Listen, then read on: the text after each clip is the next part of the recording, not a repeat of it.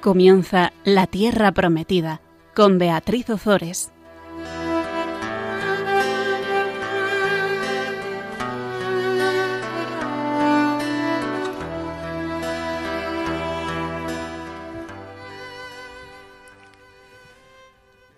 Buenas tardes, queridos amigos de Radio María. Aquí estamos un miércoles más con todos vosotros compartiendo la palabra de Dios. Buenas tardes, Jaime. Buenas tardes, Beatriz. Nos acompaña hoy Jaime Fernández de Mesa, al igual que lo hizo en el, en el último programa.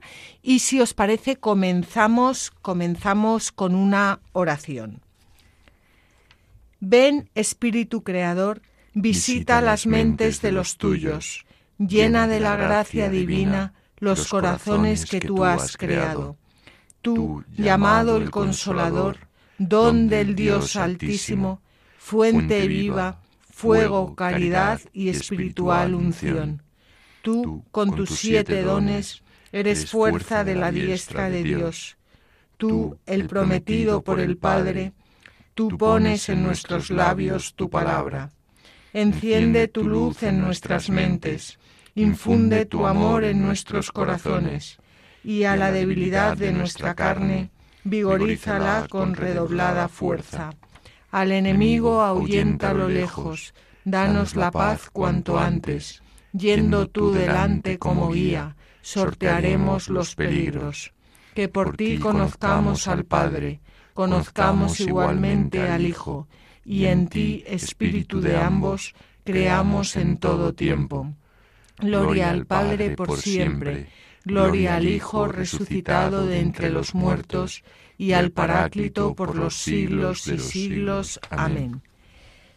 Pues en el, en el programa pasado veíamos cómo Eliseo comenzaba sus primeros milagros. Veíamos cómo en Jericó sanó las aguas para saciar la sed de sus habitantes y para que pudieran regar los campos, acabando con la esterilidad y con la muerte que provoca la sequía. Y por otra parte, vimos cómo los reyes de Israel y de Judá se unieron para luchar contra el rey de Moab. Condujeron sus ejércitos por el desierto de Edom para atacar a los moabitas por la espalda, rodeando el mar muerto por el sur, donde no había agua. Ante la escasez de agua, el rey de Judá acude a Eliseo en busca de ayuda y Eliseo hace brotar el agua y anuncia la victoria sobre Moab. Esto es lo que veíamos en el programa pasado. Y ahora continuamos con la narración de una serie de milagros y profecías realizados por Eliseo. Es importante que tengamos en cuenta que tanto los milagros como las profecías traspasan el ámbito de Israel y de los israelitas y nos muestran que el Dios de Israel es el único y verdadero Dios, Señor de todos los pueblos todo lo que la Biblia nos cuenta, todo lo que el Antiguo Testamento nos cuenta, va mucho más allá de Israel y de los israelitas. Está escrito para llegar a lo más profundo de cada uno de nuestros corazones.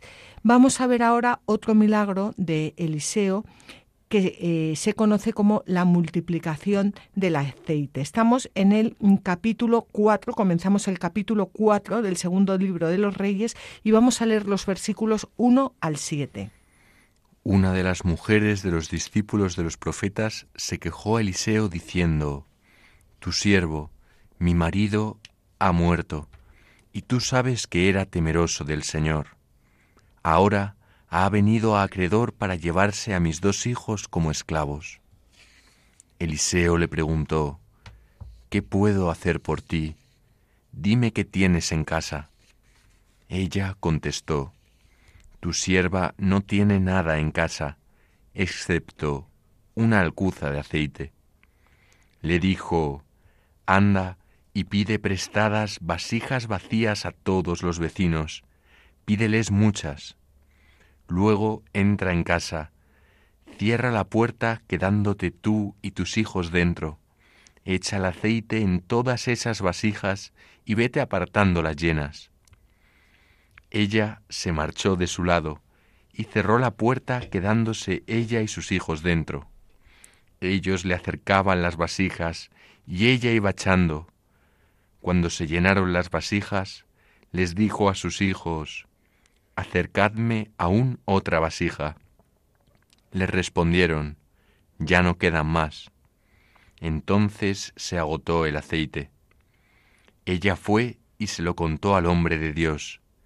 Este le dijo, Anda, vende el aceite y paga tu deuda. Tú y tus hijos vivid con lo que queda. Aquí tenemos varias cosas que comentar. Nos habla el texto de una de las mujeres de los discípulos de los profetas.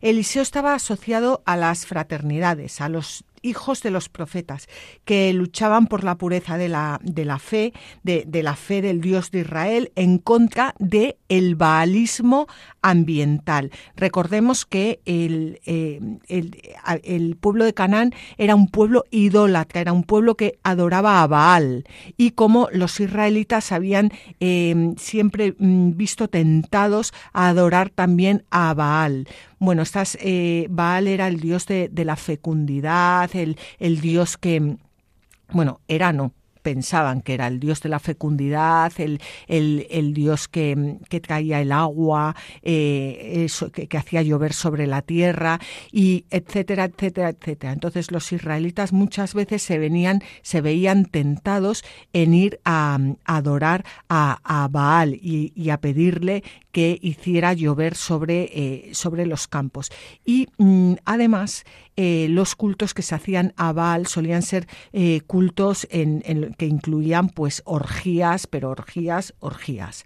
Y, estos, em, estas fraternidades de profetas, estos hijos de los profetas, luchaban para mantener eh, mm, la, pureza de la, de la fe en el, en el Dios de Israel, en el, en el, en el Dios de los israelitas, en, en Yahvé y en el seno, em, en, eh, precisamente fue en el seno de estas fraternidades donde se, donde se conservaron con, con, detalle, con detalle pero sin rigor cronológico, los recuerdos de gestas maravillosas que eh, permitían considerar a Eliseo un igual de Elías e incluso, incluso de eh, Moisés. Bueno, pues Sanefrén dice que la mujer que pidió auxilio a Eliseo era la viuda de Obadías, tesorero de Ahab y discípulo secreto de Elías, que había protegido y alimentado a cien profetas perseguidos por Jezabel eh, y cuya historia ya habíamos, habíamos eh, contado en programas em, anteriores. ¿Qué le pasa a esta viuda? Pues que su marido ha muerto y que ahora llega el acreedor, el acreedor para llevarse a sus hijos como esclavos. La, esta amenaza de esclavitud para los hijos de, esta viuda responde a una antigua legislación de Israel. Esta legislación la encontramos en, en el libro del Levítico, en el capítulo 25 los versículos 39 al 41, para quien quiera leerla. Y, esta, esta, legislación eh, continuará vigente hasta después del destierro. El acreedor tenía el derecho de vender al deudor y sus hijos o emplearlos como siervos hasta el séptimo año. Por lo tanto, la viuda no tenía con qué pagar al acreedor y el acreedor viene para llevarse a sus hijos como esclavos. Comprenderéis que esto era una tragedia volvemos a lo mismo. Si nosotros nos quedamos en la letra, bueno, pues nos quedamos en algo que, eh, pues que, sucedía con, muchísima frecuencia, porque, porque era, era muy frecuente que las mujeres se quedaran viudas, era muy frecuente que no pudieran pagar a sus acreedores y era muy frecuente que los acreedores vinieran a buscar a los hijos para llevarlos como esclavos.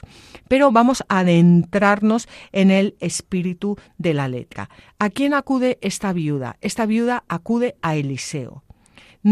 ¿A quién acudimos nosotros cuando tenemos un problema? ¿Acudimos a los hombres de Dios? ¿Acudimos al mismo Dios? Eh, ¿O acudimos a, a, quién acudimos? Mm, primera lección que nos muestra este, este texto. La viuda acude a Dios, al, Dios de Israel, acude al mismo Dios a través de, pues de, su, de, su, de su profeta. Y el profeta le pregunta que qué puede hacer por ella.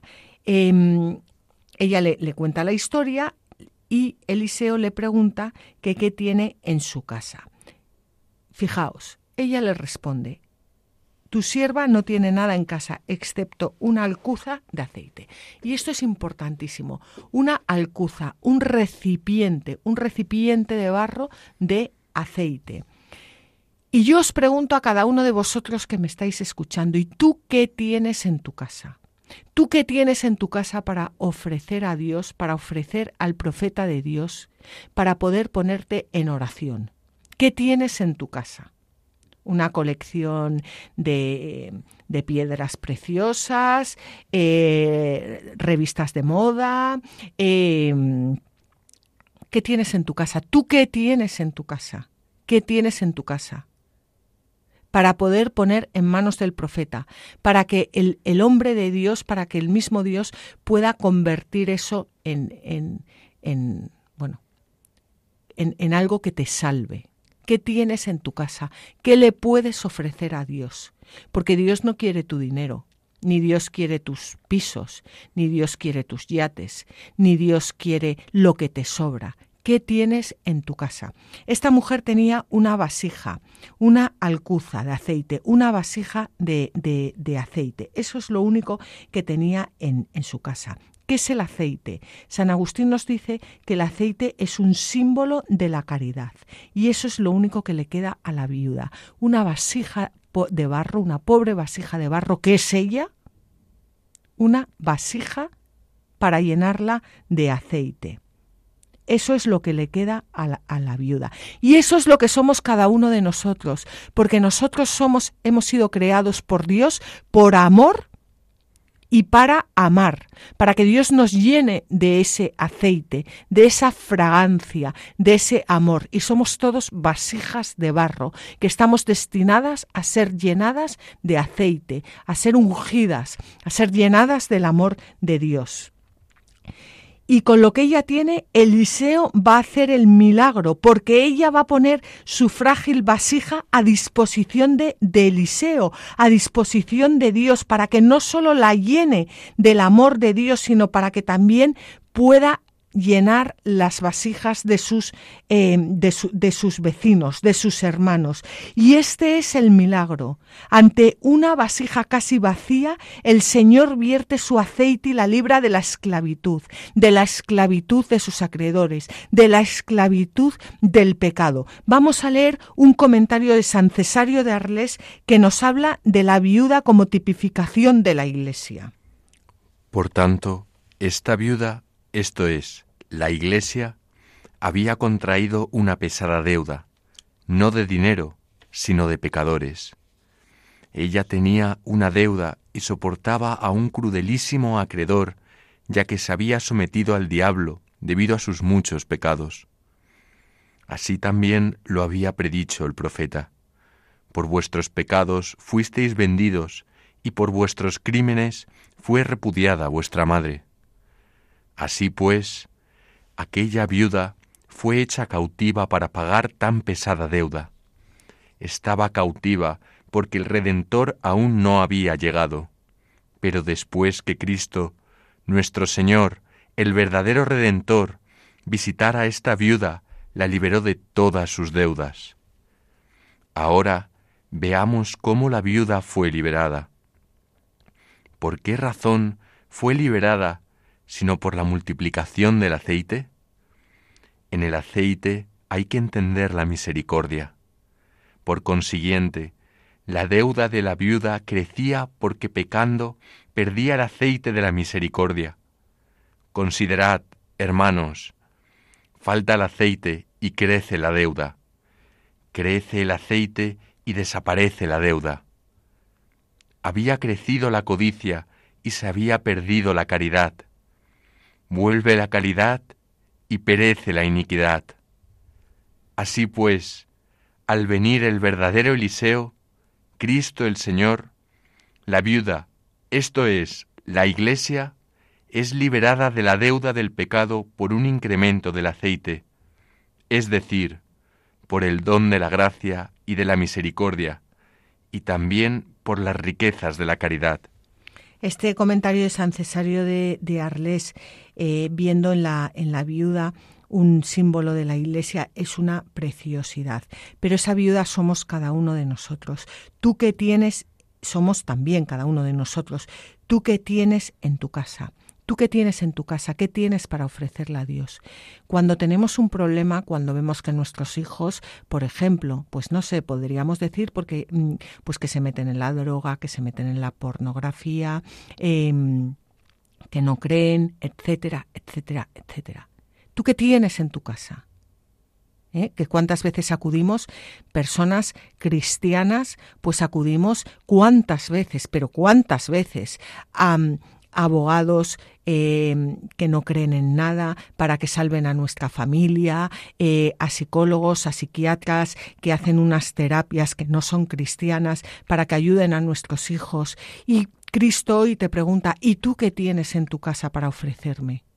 Pues lo único que tenemos en nuestra casa, en nuestro corazón, es lo, único, es lo que somos, un recipiente frágil de barro que lo ponemos a disposición del Señor a través de la oración, para que el Señor lo llene de aceite, para que lo llene de su misericordia, para que lo llene de su amor. Y cuando ese recipiente empiece a rebosar como rebosó el de la, el de la viuda, irá sanando a nuestros vecinos, a nuestros hijos, a nuestros maridos, a nuestras esposas, a, a, a nuestros hermanos. Eso es lo único que podemos ofrecer al Señor para que el Señor actúe. No sé si tú quieres hacer algún comentario con respecto a esto, Jaime.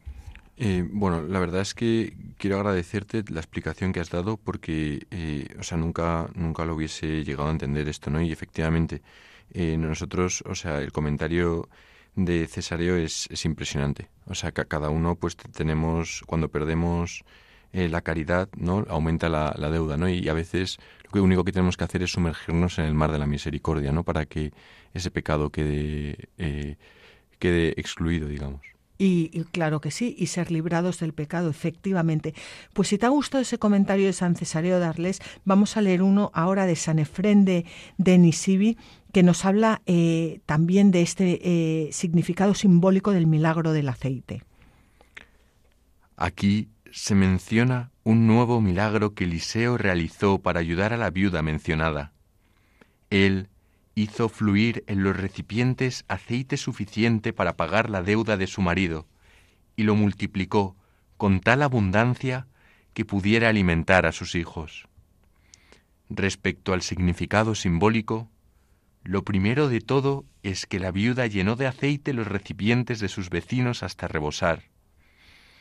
La Santa Iglesia se parece a la viuda, porque, aunque su esposo subió al cielo, no la abandonó, sino que llenó los corazones de los gentiles del aceite del conocimiento de la salvación, que aumentó haciéndose abundante en su, en su casa, gracias al Espíritu Santo. Además, los gentiles, repletos de ese aceite, comenzaron a glorificar con sus labios al Dios que hasta entonces desconocían. Bueno, yo he querido traer todos estos comentarios de los padres de, la Iglesia y todavía nos queda un comentario más eh, para leer también de, San Cesareo de Arles, porque este, este pasaje es importantísimo. Este pasaje, bueno, como, como, todos los de la Biblia, claro, pero está escrito, está escrito para llegar a lo más profundo de tu corazón y para ayudarnos a tomar una determinada determinación. ¿Qué tenemos nosotros para ofrecerle al Señor? ¿Cuántas veces queremos luchar por aquellos que nos rodean, porque lo están pasando mal, porque por mil cosas y hacemos hacemos eh, hacemos cosas que son propias de este mundo y no están mal, pero no son propias de los cristianos. Y no dejamos que Dios actúe a través de nosotros. No dejamos que la gracia rebose, rebose nuestra vasija de barro que somos cada uno de nosotros para limpiar nuestros pecados, para limpiar nuestras deudas y para limpiar las vasijas, para llenar las vasijas de aquellos que nos, que nos rodean. Y así es como verdaderamente podremos ayudar a los que tenemos al lado. Y no dando consejos que sacamos de, las revistas del corazón y no eh, diciendo lo que nosotros pensamos y dejamos de pensar, que la mayoría de las veces es aburridísimo, sino consultando a Dios y dejando que sea Dios el que nos tome por completo y pueda llegar a las otras personas. Nosotros por el bautismo somos sacerdotes, profetas y reyes. Somos profetas del Señor, profetas, hablamos en nombre del Señor, aunque muchas veces no lo parezca. Somos sacerdotes, no, no, no, no el orden sacramental. Somos sacerdotes por el bautismo, es decir, que nos ofrecemos a nosotros mismos y ofrecemos nuestra vida por, por los demás. Y, participamos en el reino de nuestro Señor Jesucristo, no en el reino de este mundo, donde todo se debe, donde, donde nada se da gratis, donde participamos en el reino eh, de Dios. Así que el Señor hoy nos invita a llenar nuestras vasijas del aceite de la misericordia de Dios. Y vamos a leer ese comentario que nos faltaba de San Cesareo de Arles eh, sobre la naturaleza del amor sagrado y de la verdadera caridad. Así pues, queridísimos hermanos, considerad, mientras tanto, a aquella viuda que tenía aceite en su propia vasija, pero ni tenía suficiente para ella, ni tampoco podía devolver la deuda. Es verdad, queridísimos, que quien se ama solo a sí mismo, ni para sí mismo tiene suficiente, ni puede pagar la deuda de sus pecados. Pero, cuando uno comienza a derramar el aceite de la caridad en las vasijas ajenas, esto es, en todos sus amigos y vecinos y en todos los hombres, entonces tiene suficiente para sí mismo y puede liberarse de todas sus deudas. Verdaderamente, hermanos, es tal la naturaleza del amor santo y de la verdadera caridad que se incrementa gastándolo, cuanto más se gasta en otros, tanto más abundantemente se acumula en uno mismo. Así pues, queridísimos hermanos, reconoced que la viuda fue liberada de sus acreedores sólo por el aceite, no por otra cosa, y entended que la Iglesia católica fue liberada de sus ofensas no por otra cosa, sino por el aceite de la misericordia de Dios. Bueno, el aceite de la misericordia de Dios. La, la, mm, la viuda fue liberada de sus acreedores solo por el aceite, no por otra cosa. Y la Iglesia católica fue liberada de sus ofensas no por otra cosa, sino por el aceite de la misericordia de Dios. Qué pasaje tan bonito. Eh, la viuda, con esa alcuza que tenía, va llenando todas las vasijas de los vecinos, de, de, todas las personas de, de, su alrededor, y cuando ya no quedan más vasijas, entonces se agota el aceite. Entonces ya, ya, ya no mm, se agota el aceite, mm, se agota, no es que se agote, es que, es que ya ha llenado todas las, las vasijas. Em, os animo a todos a que a que llenéis vuestras vasijas del amor de Dios, esas vasijas que tenemos, esos corazones frágiles que tantas veces se nos van llenando de esa porquería, de todos esos pecados, que los llenemos de la misericordia de Dios a través de los sacramentos, para que el amor de Dios pueda rebosar, pueda rebosar nuestros corazones limpios por el perdón de Dios y rebosar en el corazón de todos aquellos que nos rodean. Vamos a, vamos a hacer un pequeño descanso y para, para meditar todo esto y después continuamos.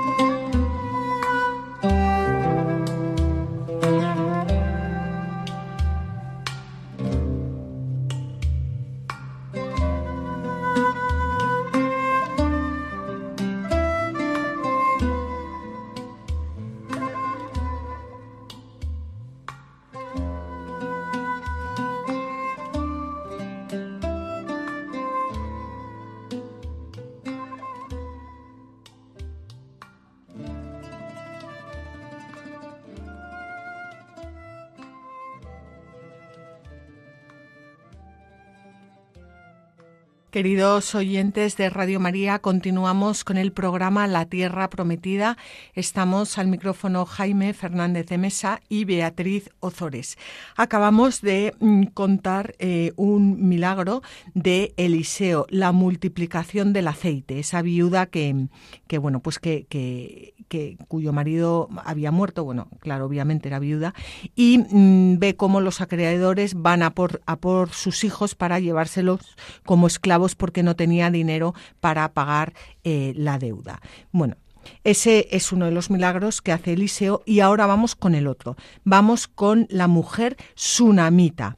Eliseo pasaba por Sunem y vamos a leerlo ahora en la, en la Biblia. Allí vivía una mujer, una mujer importante, una mujer importante que reconoce que Eliseo es un hombre de Dios, que reconoce que Eliseo es un profeta de Dios y que, eh, eh, mm, y, que, y que construye un cuarto en la parte de arriba de su casa, que se llama, además, vamos a verlo, em, lo que llamaban ellos el cenáculo, el, el cuarto de arriba, para, em, para poder hospedar a Eliseo, porque es el hombre de Dios, el profeta de Dios. Estamos en el, en el capítulo 4 del segundo libro de los Reyes y vamos a leer ahora los versículos 8 al 17.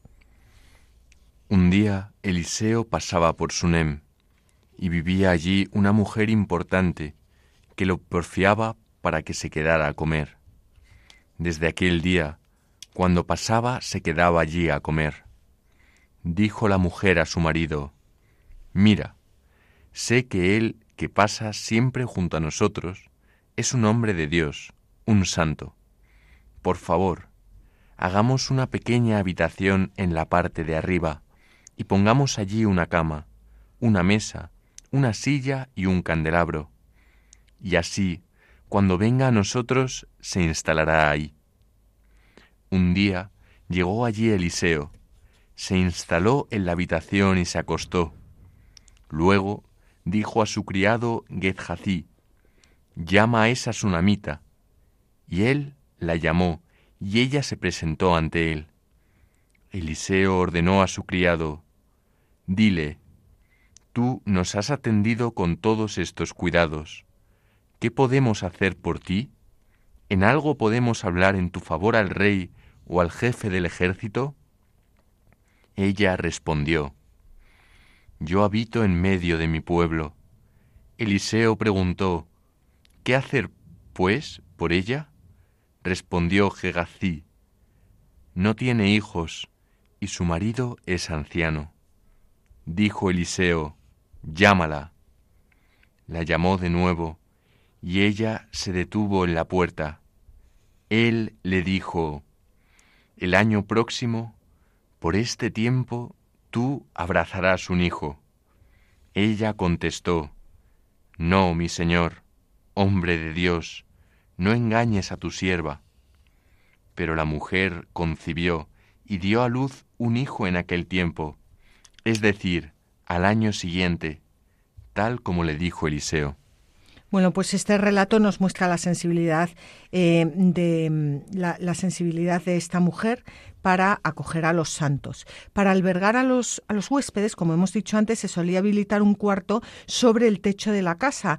Eh, este, eh, las casas por lo general tenían un solo piso y este aposento se llamaba cenáculo. cenáculo. Esta familia es eh, colmada de, bendiciones desde que hospeda al varón de Dios, desde que hospeda al santo de Dios. Pero, por supuesto, lo que estamos viendo es el, símbolo, el, tipo del cenáculo donde Jesucristo va a celebrar la última cena. Em, bueno, sí, donde Jesucristo va a celebrar la cena de Pascua, con todo lo que eso significa, que podríamos estar aquí programas y programas y no lo vamos a hacer, pero como ya he dicho otras veces, yo aquí lo que voy haciendo es abrir, abrir ventanas, abrir puertas para que quien le interese, pues, pues se vaya, se, se vaya, se vaya metiendo. Pero bueno, el caso es que esta, esta mujer eh, ve que este hombre es un santo y quiere hospedar a, este, a este hombre. Esta mujer es inteligentísima, porque cuando una mujer, cuando un matrimonio, cuando un hombre, cuando una persona hospeda a los santos, a los hombres de Dios, a las personas de oración, todo su alrededor cambia, todo su alrededor se transforma que también, yo no sé si lo decíamos en, bueno, no, no sé en qué programa lo decíamos, eh, bueno, no, no, lo decíamos en la primera parte de este programa, con, la viuda. Eh, cuando, cuando, cuando una persona llena, eh, deja que Dios llene em, su vasija de barro, su pobre corazón frágil, de amor, que rebose de amor, limpiando sus pecados, ese amor rebosa en sus hijos, en sus vecinos, en, pues aquí lo mismo. Cuando en, en nuestra casa, cuando en nuestro corazón acogemos a personas de oración, todo alrededor de nosotros se transforma. ¿Es así o no, Jaime? Pues sí, eh, totalmente. Es verdad que, claro, que Dios es eh, cien veces más generoso, ¿no? Eh, te, da, cien veces más, quiero decir, ¿no? Entonces es verdad que, que además si tú acoges a una... Quien le da un vaso de agua a uno de estos mis pequeños, pues a mí me está cogiendo, ¿no? entonces te, te colma pues con sus bendiciones y te, y te corresponde. Claro, y luego sobre todo que Dios no se puede quedar encerrado en un corazón, o sea, cuando un corazón acoge a Dios, es que Dios, Dios se, se, va desparramando, el Espíritu de Dios se va desparramando, o sea, no, no se queda ahí enclaustrado en el corazón. Bueno, pues este, este, matrimonio hospeda a, Eliseo. Y Eliseo quiere, quiere recompensar, quiere, quiere, quiere darle algo eh, a cambio, pero, pero un hombre de Dios, ¿qué da a cambio? Pues da a cambio a Dios, porque es lo único que tiene. O sea, una persona de oración, una persona que reza, una persona que, que vive para alabar y bendecir a Dios, ¿qué puede dar a los demás? Pues puede dar a Dios. Entonces, cuando Eliseo le dice a la mujer, ¿qué puedo hacer por ti? ¿En, en qué te puedo ayudar? fijaos la, la, pregunta, es impresionante. Le dice, le dice, eh, ¿qué podemos hacer por ti? Eh, su criado y él. ¿En algo podemos hablar en tu favor al rey o al jefe del ejército? ¿Quién es el rey para Eliseo? Por Dios. Pues, pues el rey de reyes. El, eh, está, Eliseo lo que está preguntando es, ¿cómo puedo interceder por ti ante Dios? Porque las, las personas que llevan, que llevan a Dios, lo que pueden dar es, a, Dios mismo. ¿Cómo puedo interceder? ¿Cómo puedo pagarte todo el bien que me has hecho? ¿Cómo puedo interceder ante el Rey de Reyes? ¿Cómo puedo interceder por ti? ¿Qué es lo que tú necesitas? Eso es lo que dan las personas de oración, los santos eh, de Dios y la mujer le dice que, que bueno, eh, eh, pues que, que, no, que no, que, ella no, eh, que habita en medio de su pueblo, que no necesita nada del rey, pero está pensando en el rey de esta tierra, pero Eliseo está yendo mucho más allá, claro. Y, y Eliseo eh, le pregunta a su siervo. Claro, es un siervo de un, es el siervo de un santo, no es un siervo ahí a sueldo, un, es el, siervo de un santo. Entonces el siervo que de, de, tanto vivir con un santo, pues, pues, pues empieza también a pensar como los santos, le dice no tiene hijos, no tiene hijos. No tiene hijos. En el Antiguo Testamento no tener hijos era una auténtica desgracia. No tiene hijos bueno, en el, en el antiguo y en todos, pero, pero, pero no, pero hay, hay matrimonios que no pueden tener hijos, o sea, eso no pasa nada, eso no es una desgracia. Lo que es una desgracia es no tener hijos, hijos, hijos, ya sean carnales o espirituales, porque muchas personas no tienen hijos carnales, pero tienen cientos de hijos espirituales. Eso es dar la vida. Lo que es una desgracia es quedarte en ti mismo y no llevar el amor, no llevar la vida, no llevar a Dios a los demás no tener hijos espirituales. Bueno, pues esta mujer no tenía hijos ni carnales ni, ni espirituales. Y Eliseo le dice que eh, va a que en un año va a tener eh, un hijo y la mujer claro no lo cree no lo cree le dice eh, no engañes a tu sierva pero la mujer al cabo de, de, un tiempo al año siguiente tiene un hijo como le había dicho Eliseo. Bueno pues vamos a ver qué pasa con ese hijo. Vamos a leer los versículos 18 al 27 del capítulo 4 del segundo libro de los reyes. El niño creció y un día salió hacia donde estaba su padre con los segadores, y dijo a su padre, mi cabeza, mi cabeza. El padre ordenó al criado, llévalo con su madre. Lo llevó y lo dejó con su madre. Estuvo en las rodillas de ésta hasta el mediodía, y luego murió. Ella lo subió y lo acostó sobre la cama del hombre de Dios. Cerró la puerta tras él y salió. Luego llamó a su marido y le dijo, Mándame, por favor, un criado y un asna para ir deprisa hasta el hombre de Dios y volver. Le preguntó su marido, ¿Por qué vas hoy hasta él? No es novilunio ni sábado. Ella contestó, Adiós. Hizo aparejar el asna y dijo a su criado, Guíame y sigue adelante. No dejes que nada me detenga durante el camino, a no ser que yo te lo mande. Fue y llegó a donde estaba el hombre de Dios en el monte Carmelo. Cuando la vio el hombre de Dios a lo lejos, dijo a su criado Gehazi, Ahí está la sumanita. Corre enseguida a su encuentro y pregúntale si está bien ella, su marido y el niño. Ella respondió, Bien. Y entonces fue hasta donde estaba el hombre de Dios en la montaña, y se abrazó a sus pies. Gegací se acercó a separarla, pero el hombre de Dios le dijo, Déjala, pues tiene el alma angustiada, y el Señor me lo había ocultado, no me lo había comunicado. Bueno, aquí, antes de continuar, hay varias cosas. El niño crece, eh, un día va donde está eh, su padre con los segadores y le dice mi cabeza, mi cabeza, que le duele la cabeza, y el padre le dice al criado, llévalo con su madre. Llévalo con su madre. ¿Quién es la madre?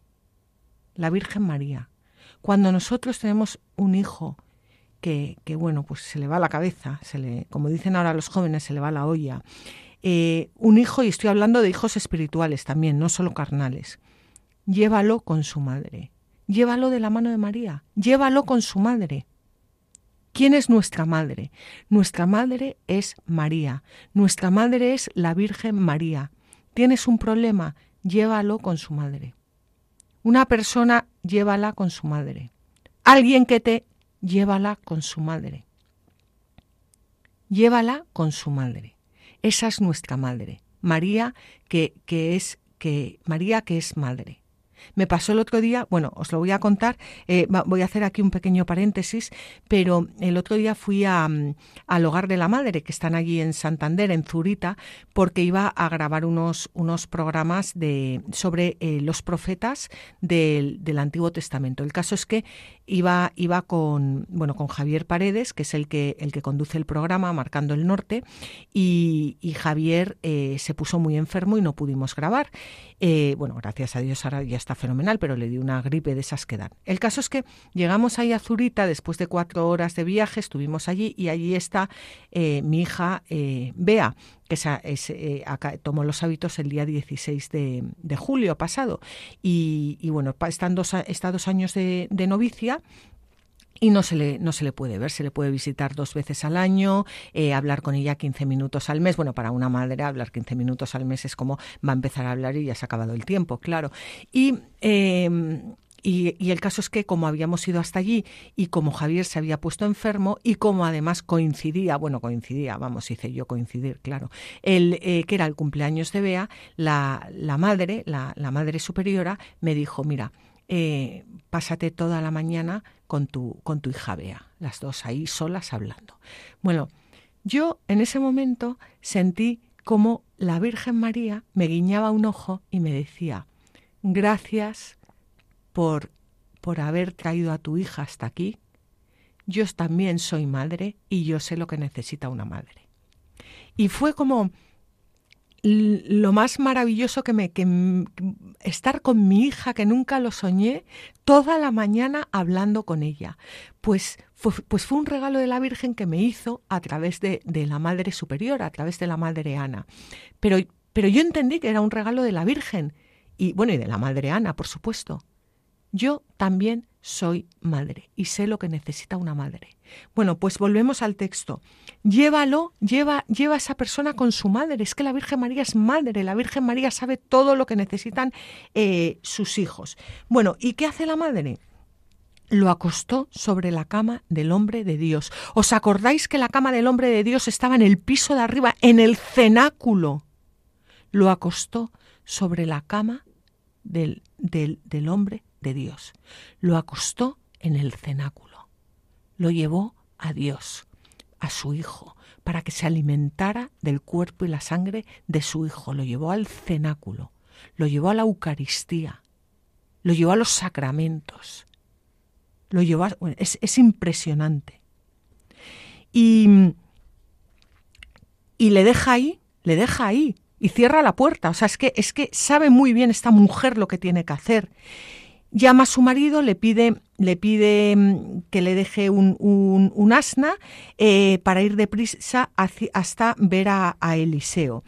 Y el, el, marido le pregunta que, que, por qué va hoy, porque no es el novilunio ni sábado. Y esto, bueno, esto lo que nos muestra es que los temerosos de, Dios del reino de Israel, que no tenían acceso al templo eh, de Jerusalén, lo que hacían era reunirse en, en día de sábado y en las fiestas con los profetas que vivían en su país, como por ejemplo con Eliseo, para adorar al verdadero Dios. Bueno, y ella le contesta a su marido, le dice el marido, ¿por qué? ¿Por qué vas hoy? Hasta él, no es novilunio ni sábado. Y ella le dice, adiós, como diciendo, mira, no tengo tiempo de hablar contigo, yo sé muy bien lo que, lo que estoy haciendo. Llega al monte Carmelo, el monte Carmelo donde Elías está orando. Y Elías manda a su criado Gehazi el criado le, le, le, pregunta si está bien, si está bien eh, ella, su marido y el niño. Y ella como a su marido le dice, bien, como diciendo, o sea, déjame que yo con el que voy a hablar es con, con, con, con, Eliseo. Y ya llega a Eliseo y Eliseo se da cuenta de que esta mujer está angustiada y sabe que algo le ocurre, pero no sabe lo que le ocurre todavía porque el Señor se lo había ocultado. Y esto es muy bonito porque las personas que estamos bautizadas, las personas que hablamos en nombre de Dios, cuando Dios nos muestra cosas que les pasan a los demás, es cuando Dios nos muestra la intimidad de los demás, es para que les ayudemos, nada más, no es para cotillear, es para que les ayudemos y les llevemos a Dios. ¿Cuántas veces tenemos intuiciones? ¿Cuántas veces sabemos cosas sin que nadie nos lo haya dicho? Son cosas que Dios permite para que llevemos a los demás a Dios. Y si hay cosas que no son necesarias que sepamos, pues no las sabemos, Dios no nos las muestra, Dios siempre nos muestra todo aquello que va a hacer expandir eh, su reino. Bueno, pues vamos a, vamos a continuar con el relato y vamos a leer los versículos 28 al 37 del capítulo 4 del segundo libro de los Reyes. Dijo la mujer, ¿acaso pedí yo un hijo a mi señor? ¿No dije más bien, no te burles de mí? Eliseo ordenó a Gegazi, Cíñete la cintura, toma en tus manos mi bastón y vete. Si te encuentras con alguien, no le saludes, y si alguien te saluda, no le respondas. Pon mi bastón sobre el rostro del muchacho. Pero la madre del chico replicó, Por la vida del Señor y por tu misma vida, que no te dejaré. Entonces Eliseo se levantó y se fue tras ella. Gegazi había ido antes que ellos, y puso el bastón sobre el rostro del muchacho, pero no hubo ni voz ni movimiento. Volvió al encuentro de Eliseo y se lo comunicó diciendo, El muchacho no despierta. Eliseo entró en la casa, y el muchacho estaba muerto, tendido en la cama. Tras entrar, cerró la puerta, quedando los dos dentro, y oró al Señor. Luego subió al lecho y se colocó sobre el niño, poniendo su boca sobre la boca de él, sus ojos sobre los ojos de él, y las palmas de sus manos sobre las de él. Se echó sobre el niño, y el cuerpo de éste entró en calor. Después se retiró y caminó por la casa de un lado para otro, y de nuevo subió y se echó sobre el niño. Entonces el muchacho estornudó hasta siete veces y abrió los ojos. Eliseo llamó a Gerjací y le dijo, Llama a esa sunanimita. La llamó, y ella vino a donde estaba Eliseo. Este le dijo, Toma tu hijo. Ella entró y cayó a sus pies postrándose en tierra. Luego tomó a su hijo y salió.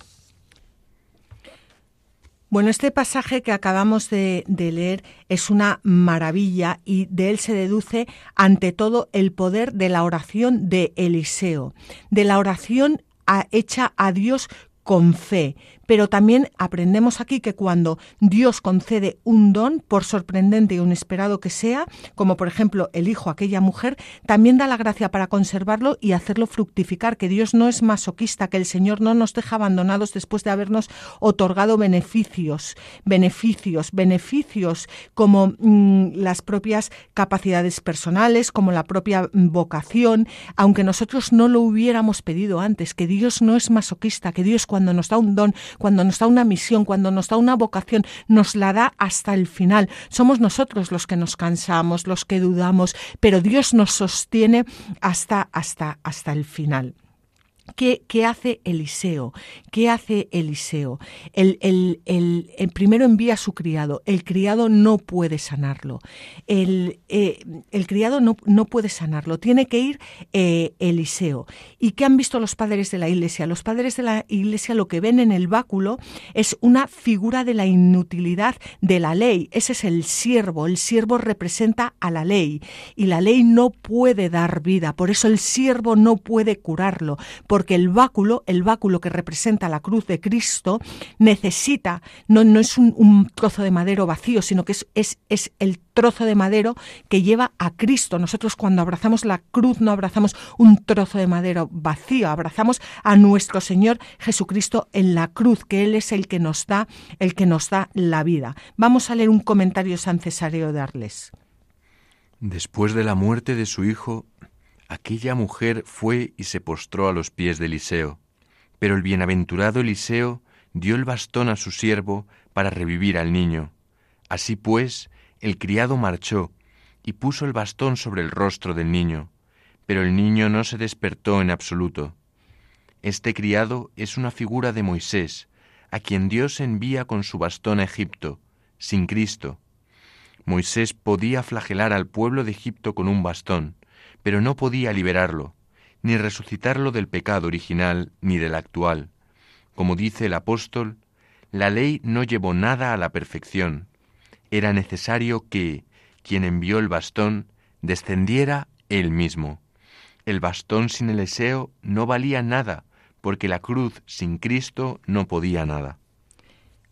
Pues bueno, yo os invito a que, a que meditéis. esto es, una, es, impresionante, ¿no?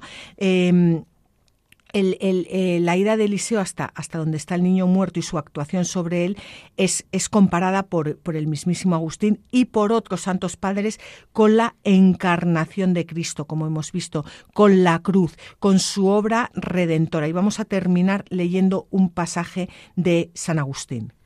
Vino Eliseo y subió a la habitación, como había de venir Cristo y subir al patíbulo de la cruz. Eliseo se inclinó para resucitar al niño. Cristo se humilló a sí mismo para levantar al mundo que yacía en el pecado. Eliseo puso los ojos sobre los ojos, las manos sobre las manos. Vete, hermanos, cómo se contrajo aquel hombre adulto, para acomodarse al niño muerto. Cuando Eliseo prefiguró en el niño, lo cumplió Cristo con todo el género humano. Escucha al apóstol. Se humilló a sí mismo para hacerse obediente hasta la muerte. Porque éramos niños, se hizo niño. Porque yacíamos muertos, ante todo, el médico se inclinó, pues nadie puede levantar al hermano postrado si no se inclina sobre él. Que el niño estornudase siete veces significa la gracia septiforme del Espíritu Santo que se da al género humano para que resucite en la venida de Cristo. Bueno, pues tenemos que terminar el, programa, pero qué bonito es ver cómo Eliseo es, es, figura de nuestro Señor Jesucristo que se abaja, se hace uno de nosotros como Él se hizo con el niño para darnos la vida y para levantarnos. Eh, os esperamos en el próximo programa, que será dentro de 15 días. Os damos las gracias por haber estado aquí con nosotros. Muchas gracias a ti también, Jaime. Muchísimas gracias, Beatriz. Bueno, y como siempre sabéis que podéis escuchar el programa en el podcast de Radio María, llamando al 91 822 8010 y pidiéndolo, en el blog latierraprometida.es y podéis también escribirnos al mail latierraprometida@radiomaria.es y como siempre os animamos a que cojáis vuestras Biblias y no dejéis de leerlas, meditarlas y rezarlas, porque en los libros sagrados el Padre que está en los cielos sale amorosamente al encuentro de sus hijos para conversar con ellos.